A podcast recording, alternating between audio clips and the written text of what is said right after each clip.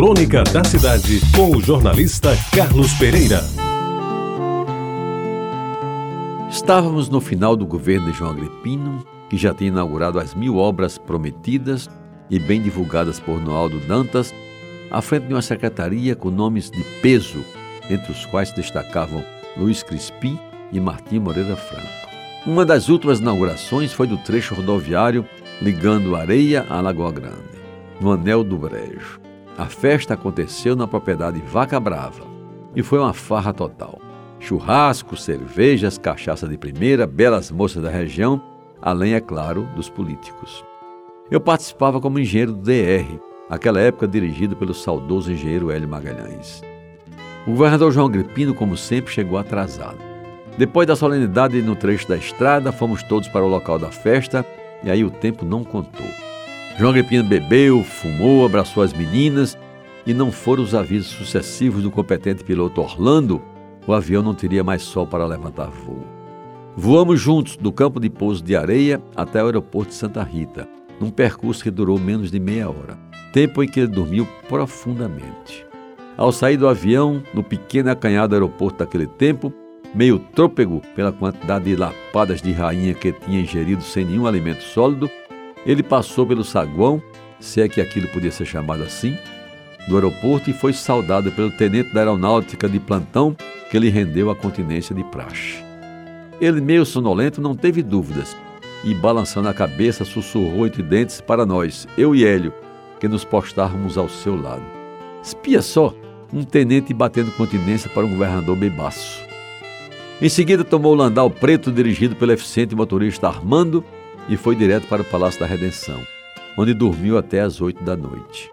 Às nove horas, uma hora depois, ele participava no restaurante do Esporte Clube Cabo Branco, em Miramar, de um jantar em homenagem ao líder da arena daquele tempo, Rondon Pacheco, que veio a João Pessoa a fim de selar a escolha do nome que o substituiria no governo do Estado nos quatro anos seguintes. As forças mais retrógradas da política tinham armado um plano para fazer um dos comandantes militares de então o futuro governador. E contra isso se impôs João Agripino com um discurso forte e contundente, em que chegou a dizer que se o escolhido fosse um militar sem nenhuma tradição política, ele, João, não estaria sequer na cerimônia de posse. E reiterou de forma definitiva que Hernani Sátiro deveria ser o seu sucessor. Como se sabe, naquela época a eleição era indireta. E o fez e mandou gravar o texto e enviou uma cópia da fita para o todo-poderoso general Figueiredo, então chefe do SNI do governo Médici, que depois, como se sabe, viria a ser também presidente da República. A fita foi encaminhada com o seguinte bilhete: General, este é o discurso que eu fiz no jantar de Rondon. O outro, se você recebeu, é falso e certamente foi editado com cortes. O resto da história, aqueles que viveram aquele tempo todos sabem.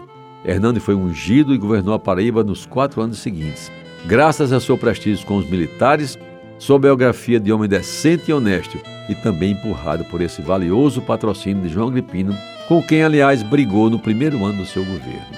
Como ele sabia fazer as coisas. Em menos de cinco horas, João Agripino transformou uma farra festiva e democrática numa iniciativa que, se não fosse tomada, poderia ter mudado o rumo daquela sucessão por via indireta à moda da época.